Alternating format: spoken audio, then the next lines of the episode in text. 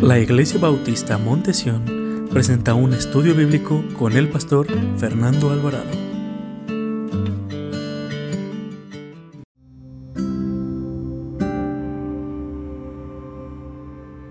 Libro de los Hechos, parte 5.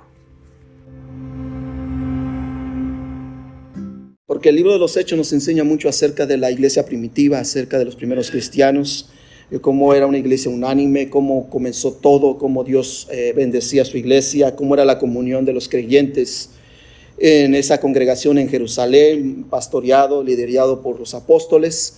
Y vemos que también este, cómo empezó la persecución, cómo empezaron a, a corromperse unos hermanos, pero vimos la solución de la iglesia, cómo solucionaba la iglesia los problemas que le venían a esta. Y esto debe de servir para nosotros, hermanos, que muchas veces nos vienen problemas en las iglesias. Cada uno de nosotros tenemos diferentes formas de pensar, tenemos distintos caracteres y, y, tenemos diferentes formas de ver las situaciones de la iglesia. Pero me encanta cómo la iglesia primitiva siempre buscaba eh, pedir sabiduría de lo alto para, para que se resolvieran de lo mejor que se pudiera bíblicamente los problemas, aun cuando alguien este, estaba en pecado, se confrontaba el pecado y se presentaba a la iglesia, todos oraban y se trataba de solucionar el problema internamente de la iglesia. Y esto nos habla de la autonomía de la iglesia, que la iglesia era autónoma, se regía por lo que decía la escritura, su única cabeza era Cristo Jesús y sigue siendo Jesús la cabeza de la iglesia. Y vemos cómo los apóstoles, este, juntamente con la congregación, eh, eh, trataban de, ocuparse de lo que más se pudiera de lo que el Señor les, enseñaba y les decía, este día quiero hablarle de uno de mis personajes que para lo personal me encanta la vida de este hombre, que se nos habla muy poco de él. Y pronto estaremos viendo de otra vida maravillosa como es la del apóstol Pablo. Pero este hombre es la transición, juntamente con Bernabé, para que entremos a la historia del apóstol Pablo y su conversión. Hoy vamos a ver la historia de un hombre llamado Esteban o Estefanos, como se dice en el griego o latino, Estefanos o, o Esteban. Esteban era un hombre lleno del Espíritu Santo, un hombre que derramaba la gloria de Dios en su vida, un hombre que dejó un gran legado para su generación y que es un gran ejemplo para esta generación. Necesitamos Bernabés pero también necesitamos Esteban en las iglesias. Y vamos a estudiar y vamos a ver el corazón. No solamente vamos a ver el carácter de Esteban y lo que pasó en su vida, sino vamos a conocer el, corazón de Esteban y vamos a ver cómo reaccionaba él a los problemas y a las dificultades que tuvo que enfrentar en su vida. Por favor, le a pedir que abra sus Biblias al libro de los Hechos. Eh, vamos a leer capítulo 7, los dos últimos versículos del capítulo 7, el versículo 59 al versículo 60. Estas fueron las últimas palabras de un hombre lleno del Espíritu Santo, lleno de gracia, lleno de poder, lleno de sabiduría. Y quiero que ponga atención en sus palabras de Esteban antes de ir a la presencia de Dios. Cuando lo encuentre, Póngase de pie y los hermanos que nos están viendo por Facebook, también le voy a pedir que busque sus Biblias. Libro de los Hechos, capítulo 7, versículo 59 al versículo 60. Solamente sígame con su vista y después vamos a orar. 59 y versículo 60, el capítulo 7 del libro de los Hechos. ¿Están ahí? Dice el Señor su palabra. Y apedreaban a Esteban mientras él invocaba y decía, Señor Jesús recibe mi espíritu. Y puesto de rodillas, clamó a gran voz, Señor, no les tomes en cuenta este pecado. Y habiendo dicho esto, durmió. Oremos. Padre, te damos gracias, Señor, y pedimos en esta noche que tú nos hables por medio de tu palabra. Señor, que tomemos el ejemplo, el carácter, la humildad y el servicio que este hombre llamado Esteban tenía hacia ti, Señor. Esteban es el mejor ejemplo que no importo yo, sino lo que importa es, usted. No todo es para mí, sino toda la gloria es para usted, Señor. Y esa es la vida de Esteban. Señor, que en esta noche, por medio de la vida de este hombre maravilloso, lleno del Espíritu Santo, que nuestras vidas sean reflejadas también y seamos llenos de la llenadura del Espíritu de Dios. Que nuestras vidas alumbren a este mundo de oscuridad, porque usted nos ha llamado a ser luz y no esconder nuestra luz bajo un almud, Señor.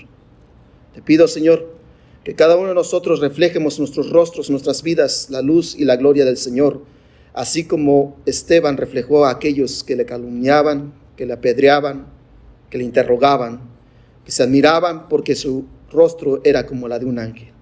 Señor, que nuestras vidas sean luz en este mundo de tinieblas. Te pido por aquellos que no han puesto su vida en el Señor Jesucristo, que hoy sea el día de salvación y te damos gracias por la vida de la hermana, de la hija de la hermana Rafaela. Te pedimos por nuestros enfermos, por Lupe, por hermano Venancio, por hermano Irving y su esposa, Señor. Y por todos aquellos, por hermana Hilda, Señor, sus hijas que están enfermos, Padre. Oramos por ellos y te los ponemos en tus manos. Gracias te damos en el precioso nombre de nuestro Señor y Salvador Jesús. Amén. Pueden sentarse, mis amados hermanos. Aquí vemos una preciosa transición que le está sucediendo a la iglesia en Jerusalén. Y es una transición porque pronto la iglesia va a ver cambios, pero no cambios para mal, sino para expandir el Evangelio Jesús dijo, les dijo en el capítulo 1, versículo 8, que tendréis poder y me seréis testigos en Jerusalén, en Samaria y hasta el último de la tierra. Y vemos que eso se está cumpliendo. La iglesia tenía poder, era llena del Espíritu Santo y eran testigos en Jerusalén. Pero ahora no solamente se iba a quedar el Evangelio, la predicación de la palabra de Dios en Jerusalén. Pronto vamos a ver al apóstol Pedro ir y alcanzar a los gentiles. Luego veremos a Bernabé, que será el puente a que será el puente que traerá al apóstol a Saulo de Tarso a la iglesia y presentarlo delante de los discípulos del Señor. Y veremos la preparación de este hombre que era un perseguidor de los cristianos y ahora después se va a convertir en un perseguido, porque ahora es cristiano y predica el evangelio de Jesús. Pero también Saulo de Tarso fue impactado por la vida de un joven llamado Esteban, el primer diácono de la iglesia. La primera referencia que nos da el libro de los Hechos son de siete diáconos y los que más destacan es Felipe y Esteban. Pero Esteban nos da muchas características acerca de él que vamos a ver ahorita. Pero quiero que entienda que vamos a ver las características, vamos a ver el carácter, vamos a ver su vida de este joven o de este hombre llamado Esteban, lleno del Espíritu Santo, lleno de sabiduría, lleno de poder, lleno de gracia. Nos vamos a enfocar en eso, hermanos. Pero vamos a conocer el corazón. Un gran corazón de Esteban. En estos tiempos se necesita tener un gran corazón para sobrellevar las cosas tan difíciles que estamos viendo en el mundo, para poder soportar las cosas que hay en el mundo. Hoy Necesitamos un corazón bueno, un corazón lleno del Espíritu Santo, un corazón lleno de gracia, un corazón de misericordia, para que pueda, para que él pueda soportar las burlas, el desprecio, las maldiciones, eh, el ultrajo, los atracos, todo lo que se le venga en su vida. Necesitamos tener un buen corazón, necesitamos un corazón lleno del Espíritu de Dios, de poder. Y este corazón lo tenía Esteban, mis hermanos. Esteban enfrentó todo esto. Enfrentó maldiciones, enfrentó insultos, enfrentó desprecios, enfrentó burlas y aún mentiras y falsos testimonios. Y para poder enfrentar todo esto necesitamos tener un buen corazón. Un corazón inundado del amor de Cristo. Que sea lleno del amor de Dios. Un buen corazón es aquel que la gloria de Dios está en su interior. Un gran corazón es aquel que está dispuesto a perdonar toda ofensa o todo maltrato, viendo la causa de Jesucristo. Un gran corazón como el de Esteban es el ejemplo para nuestras vidas en este siglo XXI, que le hace tanto falta a la iglesia de hoy en día. Un corazón como el de Esteban. Un corazón que está urgida a la iglesia de hoy en día, mis hermanos. Porque hoy no no estamos siendo perseguidos como lo fue en el tiempo que los apóstoles y la iglesia primitiva existía. Hoy vivimos de la gracia, vivimos de la gloria del Señor, vemos la bendición de Dios y muchos con tan poquito nos enfriamos y dejamos la causa del Señor. Un corazón como el de Esteban puede ser capaz de interceder y pedir perdón a una multitud que lo apedreaba y lo maldecía.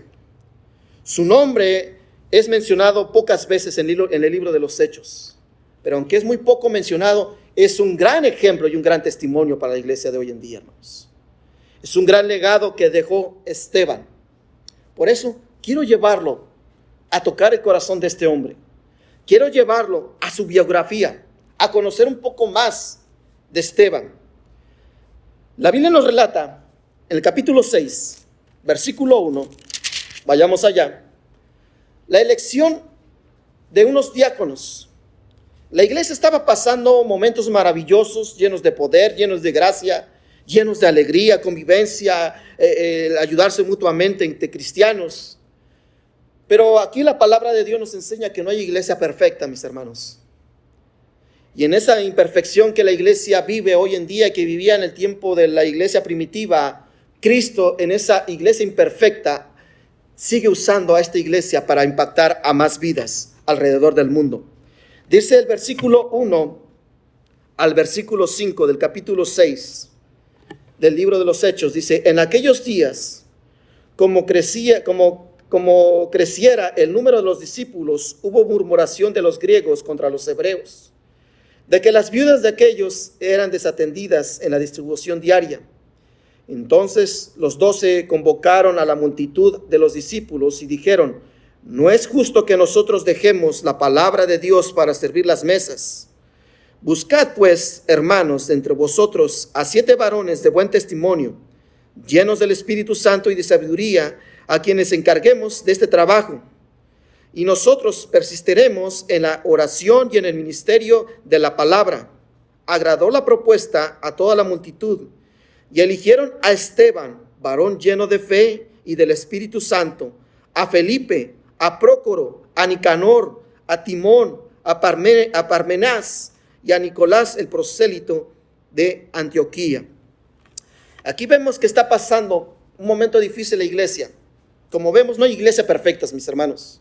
Aún la iglesia primitiva, la iglesia en Jerusalén, que estaba viviendo momentos maravillosos, estaba viendo la gracia y el poder del Señor, derramado el Espíritu Santo sobre cada creyente. Vemos que eh, hay un problema interno.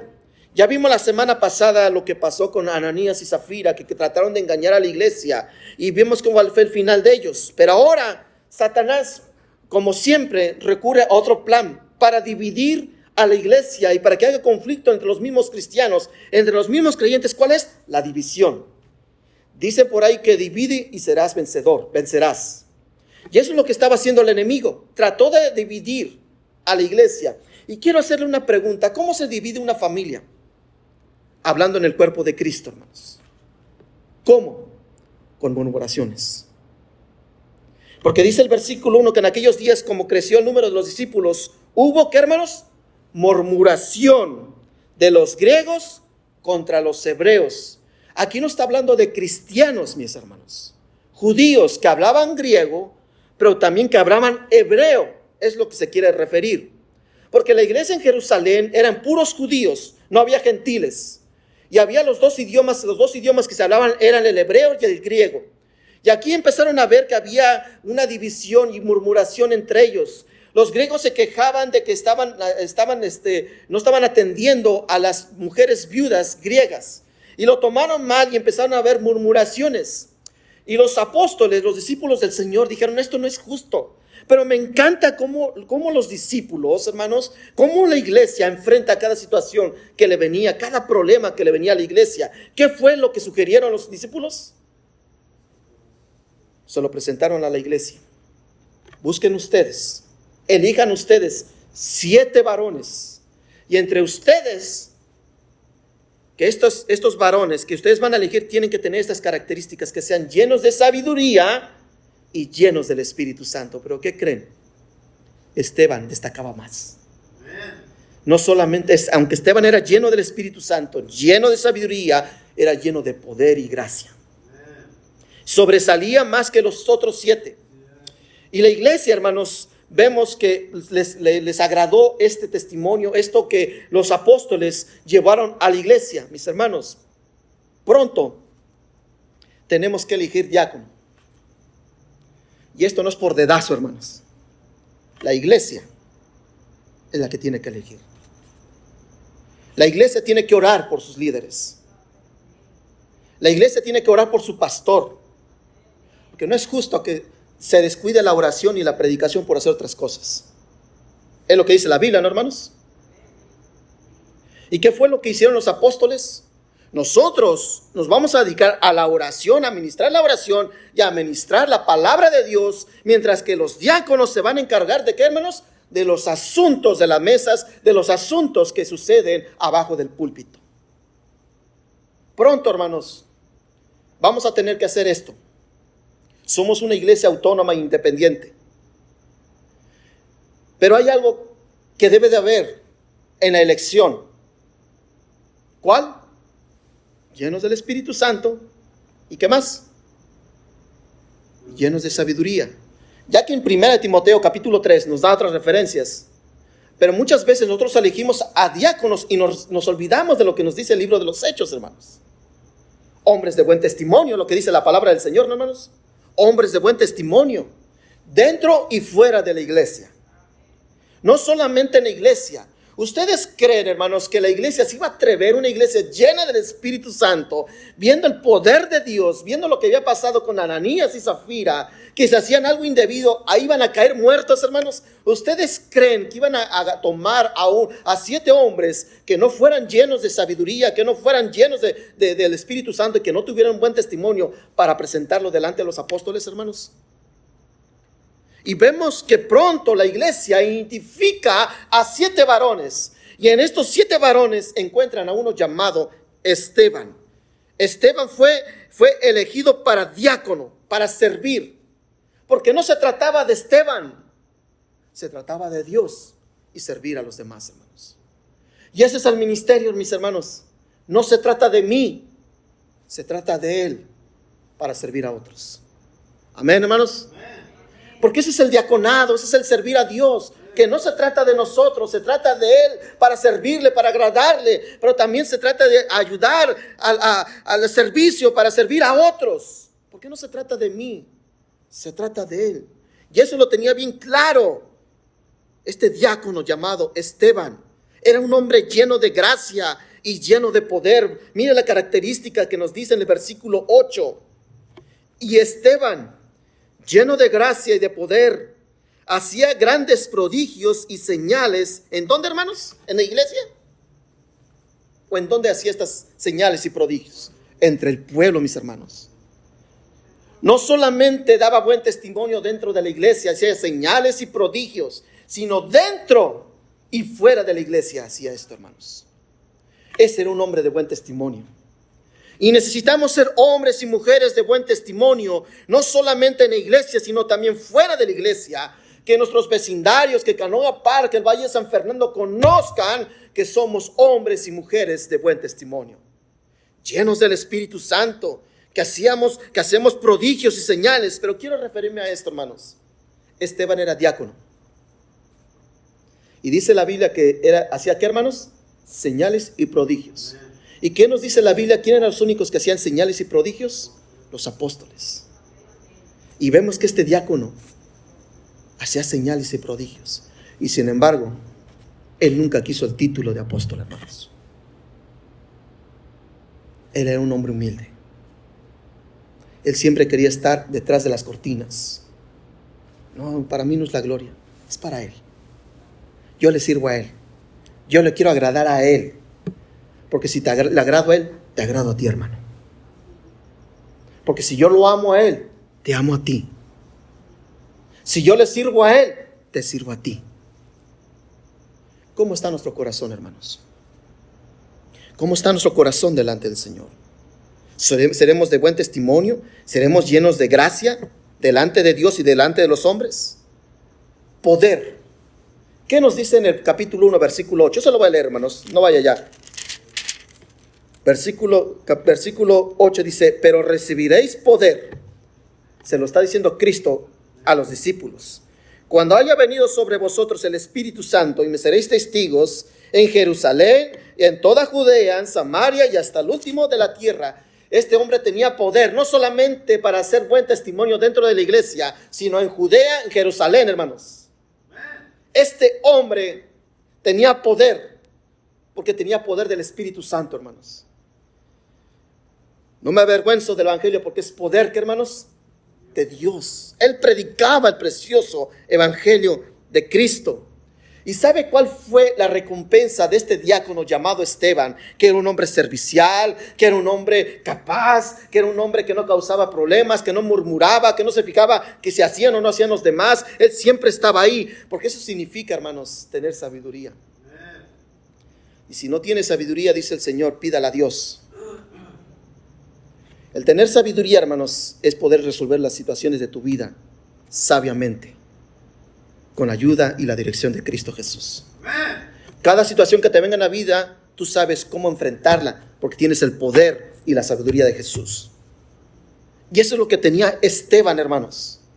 Esteban, si venía una situación en la iglesia, ¿sabe qué es? Se rompió la tubería del baño, no se preocupen, yo voy. Es que miren, no hay quien vaya a recoger a tal persona, no se preocupen, yo voy. Eso es lo que hacía Esteban, hermanos. No hay quien vaya a predicar, no quiero abrir una ruta. No se preocupen, aquí estoy. Heme aquí, envíame a mí. Aquí estoy, Señor. Esteban, hermanos, era un hombre de buen testimonio. Era un hombre, hermanos, que era reconocido por la congregación de la iglesia. Pero ¿sabe cuál fue el resultado de ser un hombre lleno de gracia, lleno de poder, lleno de sabiduría, lleno del Espíritu Santo? ¿Sabe cuál fue?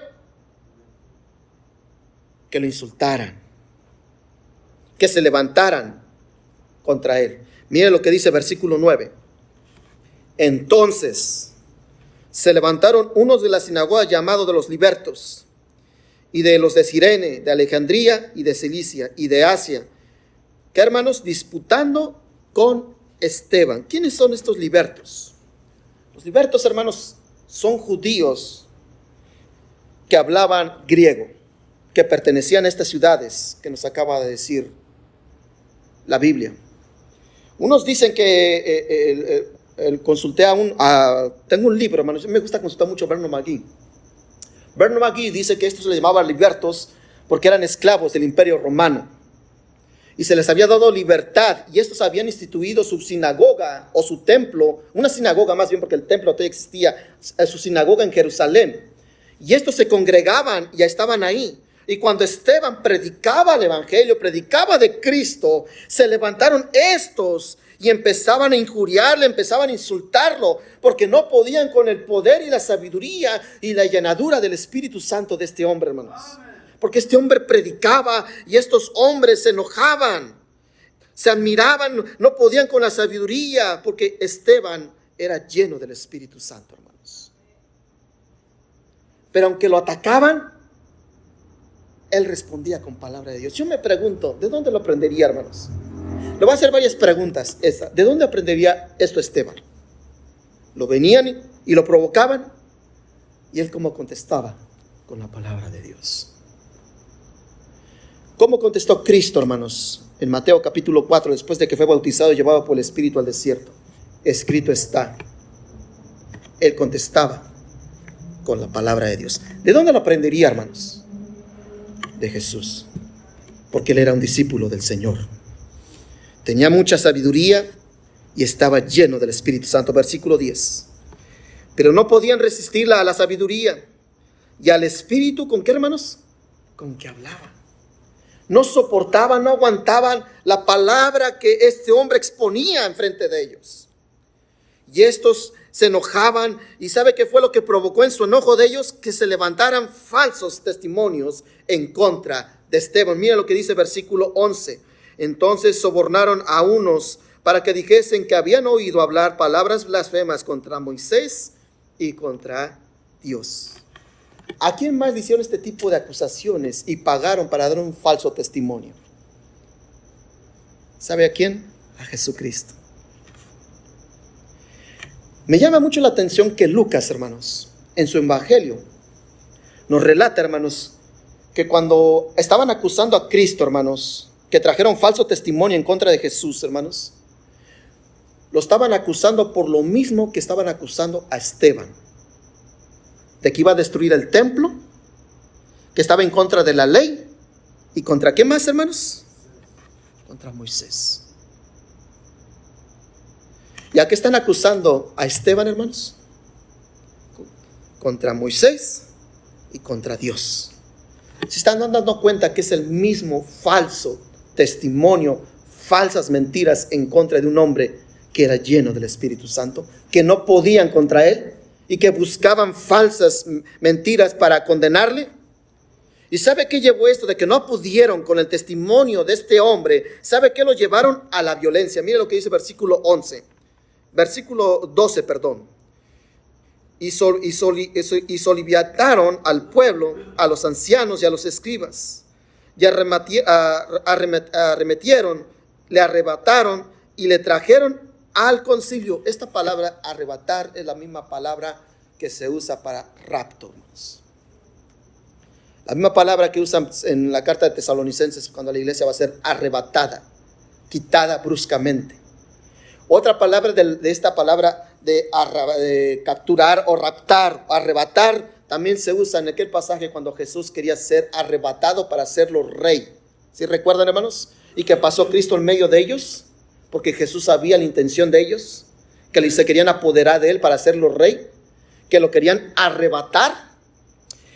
La palabra arrebatar viene del latino raptus, esto quiere decir que es cuando usted es arrebatado violentamente, quitado de un lugar y llevarlo a dónde? A otro. Eso es lo que estaba sucediendo con, con, Esteban. Estaba siendo arrebatado y lo trajeron ante el concilio. Lo sacaron del lugar donde estaban discutiendo con Esteban del, poder, de la sabiduría, de la palabra que este hombre tenía, que, que no podían resistir a las palabras de Esteban, que lo tomaron bruscamente, lo arrebataron y lo pusieron ante un concilio ¿Para qué? Para enjuiciarlo. Para decirles falsas, falsas mentiras. Lo llevaron con violencia. Le pusieron testigos falsos. Versículo 13. Y, les, y, pusieron testigos falsos que decían, este hombre, mire, fíjese hermanos, este hombre no cesa de hablar palabras blasfemas contra este lugar santo. ¿Cuál lugar santo? El templo y contra la ley. No dice Lucas en su evangelio que de esto mismo acusaban al Señor Jesús, hermanos. De que hablaba falso testimonio, que blasfemaba en contra del templo y en contra de la ley. Y es lo que decían estos hombres que lo llevaron delante de un concilio y dieron, le pusieron testigos falsos para acusarle. Pero aquí me encanta, hermanos. Y aquí es el corazón donde quiero llevarlo. Al corazón de Esteban. ¿Cómo reaccionó, mis hermanos? ¿Cómo reaccionó Esteban? Versículo 14. Pues hemos oído decir que este Jesús de Nazaret destruirá este lugar, hablando del templo, y cambiará las costumbres que nos, que nos dio Moisés. Fíjense versículo 15, hermanos. Entonces, todos los que estaban sentados en el concilio, al fijar los ojos en él, vieron su rostro como el rostro de qué, hermanos? De un ángel. ¡Gloria a Dios! ¿Sabe, hermanos? Que se dice que nuestro rostro, nuestras facciones faciales, es la ventana de nuestro alma, hermanos. Porque lo que refleja nuestra, nuestro rostro, hay lo que, hay lo que está en nuestro corazón, hermanos. Hermanos, cuando usted ve a su esposo que viene de malas, ¿qué le dice a sus hijos?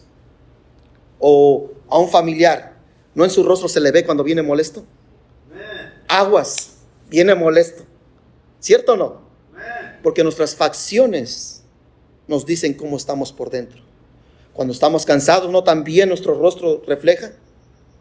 Cuando estamos heridos, cuando tenemos dolor, cuando estamos enfermos, ¿no nuestro rostro refleja cuál es nuestra condición, cuál es nuestro ánimo, cómo estamos por dentro? Cuando estamos alegres, ¿no refleja también nuestro rostro?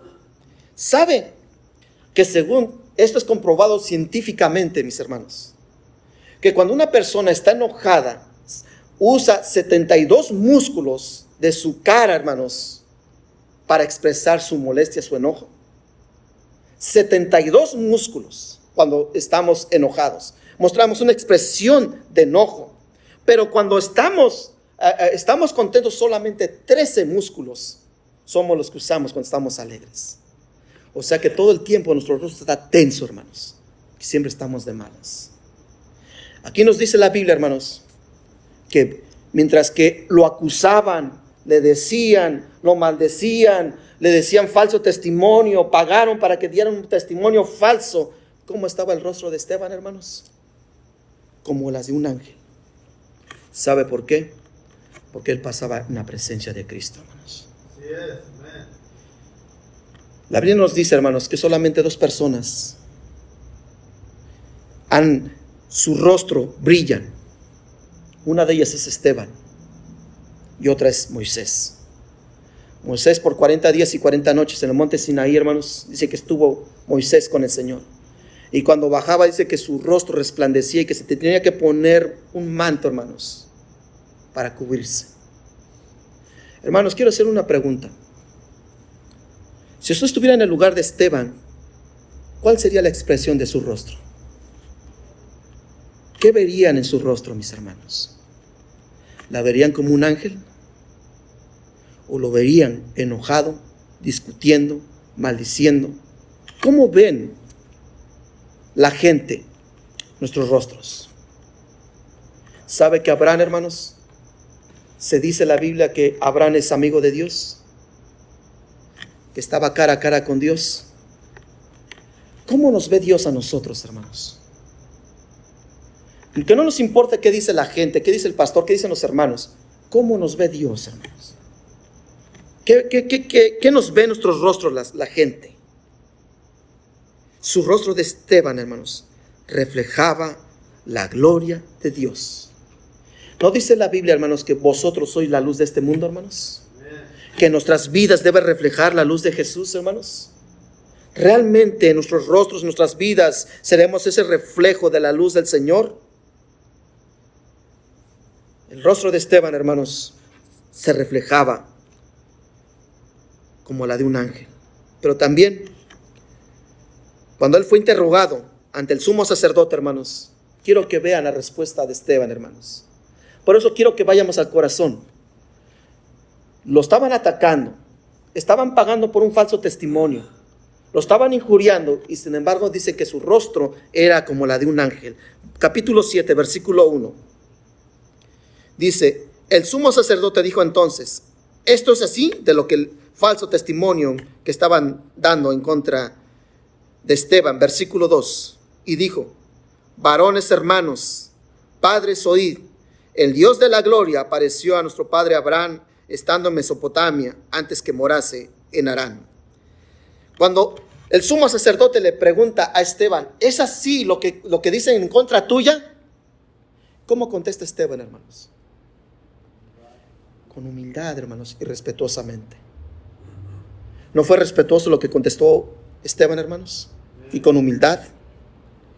Dicen, varones hermanos, padres, oíd el Dios de la gloria apareció a, nuestro padre Abraham estando en Mesopotamia antes que morase en Arán. Dice la Biblia que su rostro era como la de un ángel, hermanos, porque reflejaba lo que había dentro de él. Mi hermano, ¿cómo respondes en las situaciones difíciles en tu vida? ¿Cómo respondes cuando te están haciendo algo indebido que es injusto en tu vida? ¿Cómo respondes? ¿Respondes humildemente y respetuosamente? ¿O respondes como te están atacando? Respondes a ver quién pueda más, a ver si me callas, yo voy a poder más. Y empiezas a armar la voz, empiezas a gritar, empiezas a insultar. ¿Cómo respondemos, mis hermanos? ¿Cómo respondía Esteban, hermanos? Con humildad y con respeto al sumo sacerdote, hermanos. No solamente a los que estaban ahí, sino también al sumo sacerdote, él cuando da el inicio y defensa de su discurso, lo da con respeto y con humildad. Y vemos que les empieza a contar la historia del pueblo judío desde el 2, capítulo 2 al versículo 51. Empieza a hablar desde Abraham, ahí cómo el pueblo se empieza a desviar, todas las dificultades que pasó el pueblo y la gracia de Dios y cómo pasa David, todo lo que él cuenta acerca de la historia de Israel. Y les empieza a enseñar cómo Dios tenía misericordia y gracia hacia su pueblo. Y, pero con, todo con respeto. Pero lo que más me encanta, hermanos, que aunque él predicaba la palabra del Señor, hermanos, aunque él tenía un buen testimonio, aunque era un hombre temeroso de Dios, aunque era un hombre humilde, con respeto, digno, y que tenía respeto no solamente por la iglesia, sino lo respetaban también los de afuera, hermanos, aunque era un hombre lleno de gracia, lleno de poder, hermanos, también tenía una visión. ¿Y cuál es la visión? Mire, quiero que vaya conmigo al capítulo 55 del capítulo 7 del libro de los Hechos. Versículo 55, perdón, capítulo 7 versículo 55. ¿Cuál era la visión? ¿Hacia dónde tenía sus ojos Esteban, hermanos? ¿Están ahí? Dice, pero Esteban, lleno del Espíritu Santo, puesto los ojos en dónde? En el cielo. ¿Y qué vio? Vio la gloria de Dios y a Jesús que estaba a la diestra de Dios. Estaba pasando un momento difícil Esteban, hermanos. Desprecio, envidias, burlas, maldiciones, trajos, lo tomaron con violencia y él habla con humildad y con respeto. Pero él tenía una visión. ¿Y cuál era esa visión, hermanos? La gloria de Dios. Él ya había puesto su mirada en el galardón que es Cristo Jesús. Hermanos, nuestra mirada en los tiempos de dificultad, en los tiempos de crisis, ¿en dónde está nuestra mirada? ¿Dónde está nuestra visión? ¿Dónde está puesto tu, mirada cuando están en momentos de dificultad? Este hombre, hermanos, empezaron a lloverle las piedras. Y aunque le estaban eh, lloviendo las piedras, ¿dónde tenía la mirada él? ¿Aquel que le estaba arrojando la piedra, hermanos? ¿O su mirada estaba en Jesús, hermanos? Porque él miró la gloria de Dios. Esteban, hermanos, sin duda, él era testigo de Cristo. Y como les dije, hermanos, hace unas semanas, la palabra testigo significa mártir.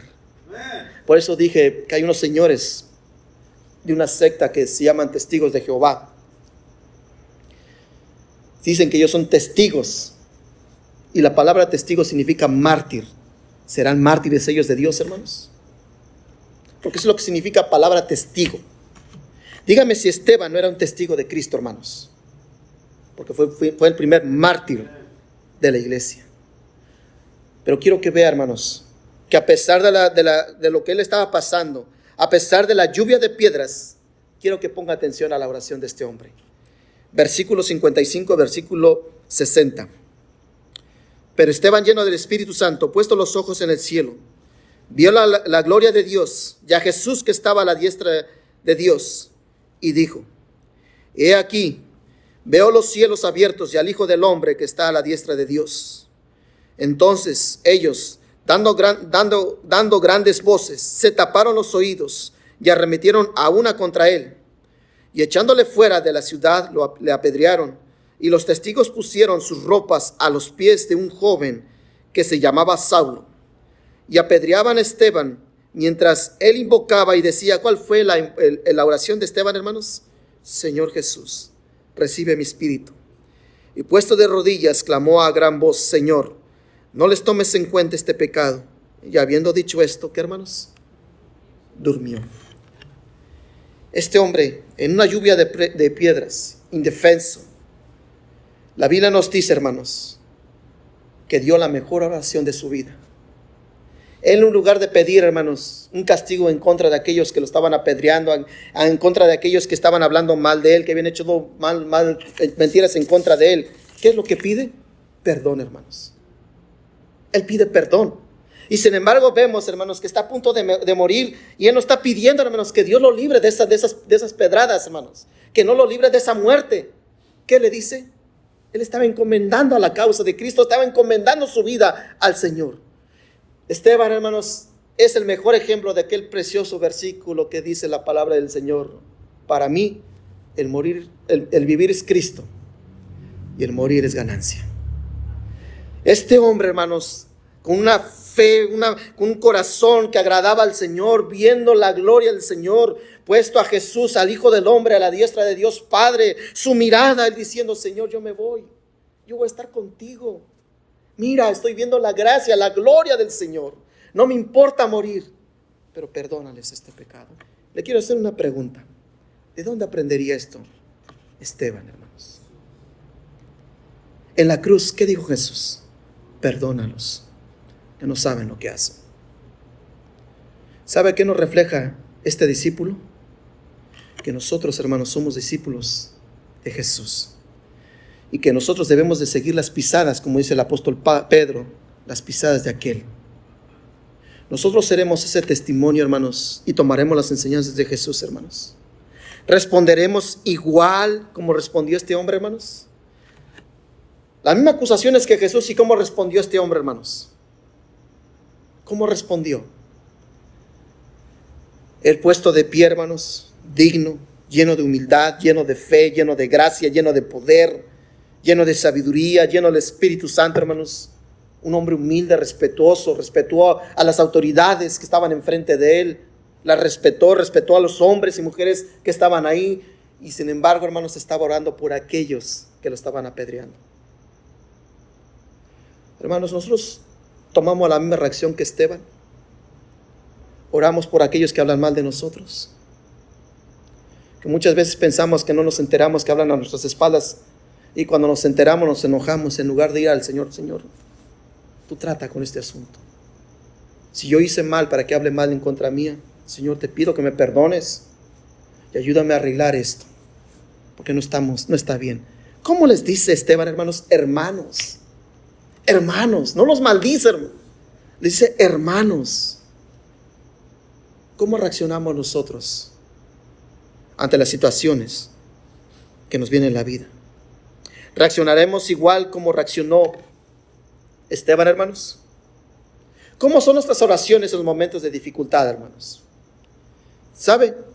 Que cuando pasamos por momentos de dificultad y crisis, nuestras oraciones se vuelven fervientes y vitales. Derramamos nuestro corazón y nuestras lágrimas delante del Señor, como en el caso de Esteban, bajo una lluvia de piedras, bajo una lluvia de problemas, bajo una lluvia de conflictos que nos vienen. Pero Decimos que oramos muchas veces, hermanos, pero cuando no pasamos por momentos de dificultad, nuestras oraciones son aburridas, son monótonas, son repetitivas. Señor, gracias por este día, gracias, cuídame, que Dios nos bendiga y nos vamos. Cuando nos viene la dificultad, hermanos, cuando nos ponemos de rodillas y derramamos nuestro corazón al Señor, hermanos. Y es cuando ahí, hermanos, decimos como Esteban, Señor, recíbeme, entrego todas estas cargas. Señor, mi servicio, mi vida es a ti. Y ponemos y clamamos al Señor con gran voz, como lo hizo Esteban. Hermanos, ¿qué tiene que suceder en nuestra vida, hermanos, para orar fervientemente? Orarle con toda la fe a Cristo, hermanos. ¿Nos tendrá que pasar lo que le pasó a Jonás, hermanos? ¿Conoce la historia de Jonás? Jonás dice que se le envió a Nínive a que fuera y predicara, que se arrepintiera en aquella ciudad. ¿Y qué hizo este hombre? Se fue a otro lado, pagó un pasaje y se fue a otro lado. Y vino una gran tempestad que el Señor ya había preparado había preparado una gran tempestad para que Jonás reaccionara, hiciera la voluntad de Dios. Y cuando él reconoció que esta tempestad había venido porque él era uno un desobediente, un caprichoso, un orgulloso, un soberbio, que lo echaron al mar y que Dios ya había preparado un gran pez. ¿Y qué sucedió en ese gran pez en, esos, tres, en, esos días, hermanos? ¿No oró fervientemente Jonás, hermanos? Dentro de ese, del, del vientre de ese pez, hermanos. ¿Qué tiene que venir? Tiene que venir una gran tempestad y un gran pez, hermanos, para que nosotros oremos fervientemente delante del Señor. Derramemos, lágrimas, corazón, hermanos, delante del Señor. Señor, ya no puedo con esto. Señor, que realmente oremos como Cristo quiere escucharnos, hermanos. O que nuestras oraciones sean vanas. ¿Cómo tenemos que orar, hermanos? Muchos de nosotros no oramos porque decimos que hace frío. voy a orar es que tengo frío. Y si me, si me pongo a orar me voy a dormir. O porque hace mucha calor. O al ratito que se baje más la temperatura voy a orar. O cuando me suba al coche voy a orar. Pero cuando nos viene una dificultad, no importa si hace calor, hace frío o, o lo que esté sucediendo en nuestra vida, es cuando ahí clamamos al Señor, hermanos. ¿Qué tiene que venir, hermanos? En nuestras vidas para tener oraciones así. Para pedirle perdón al Señor. Por orar por aquellos que nos han, que nos han hecho cosas. Pedir misericordia por ellos. Este hombre tenía un corazón grande, hermanos. tenía un corazón limpio. Y la Biblia dice en Mateo capítulo 5, versículo 8, que los de limpio corazón, ¿qué hermanos? Verán a Dios. ¿Qué fue lo que pasó con Esteban, hermanos? Vio al Señor, hermanos. Porque era de un buen corazón, de un limpio corazón. Hermanos, ¿qué corazón tienes para tu iglesia? ¿Qué corazón tienes para tu familia? ¿Estás dispuesto a perdonar la burla, el desprecio, todo lo que venga en tu contra? ¿Es tu corazón para el Señor? ¿Es tu vida para el servicio del Señor? ¿Tu corazón está limpio de todo pecado delante del Señor? ¿Cómo está tu corazón? ¿Qué verán la gente, hermanos? ¿Qué verá nuestra iglesia? Pero sobre todo, ¿qué verá Dios en nuestros rostros, hermanos? Como le dije, nuestros rostros es la ventana de lo que hay en nuestro corazón, hermanos. Porque lo que hay en nuestro corazón refleja lo que está en nuestro, en nuestro rostro. ¿Lo verán como un rostro de ángel? ¿Qué verán, hermanos, en nuestros rostros? ¿Qué verán en nuestra vida? ¿Qué corazón tienes para tu familia? ¿Y qué corazón tienes para aquellos que no conocen a Jesús? ¿Responderemos igual como respondió Esteban, hermanos? ¿Tendremos, seremos llenos de gracia, llenos de poder, llenos de fe? ¿Cómo podemos ser llenos de gracia, hermanos? ¿Cómo podemos ser llenos del Espíritu Santo? ¿Sabe cómo, hermanos? Estar cerca del Señor. Entre más te estés cerca del Señor, usted será más lleno del Espíritu Santo. Comentaba, hermanos, que hace rato hablando con mamá, escuché una historia que me encantó mucho, hermanos. Quiero terminar con esto. Un padre estaba jugando con su hijo en un parque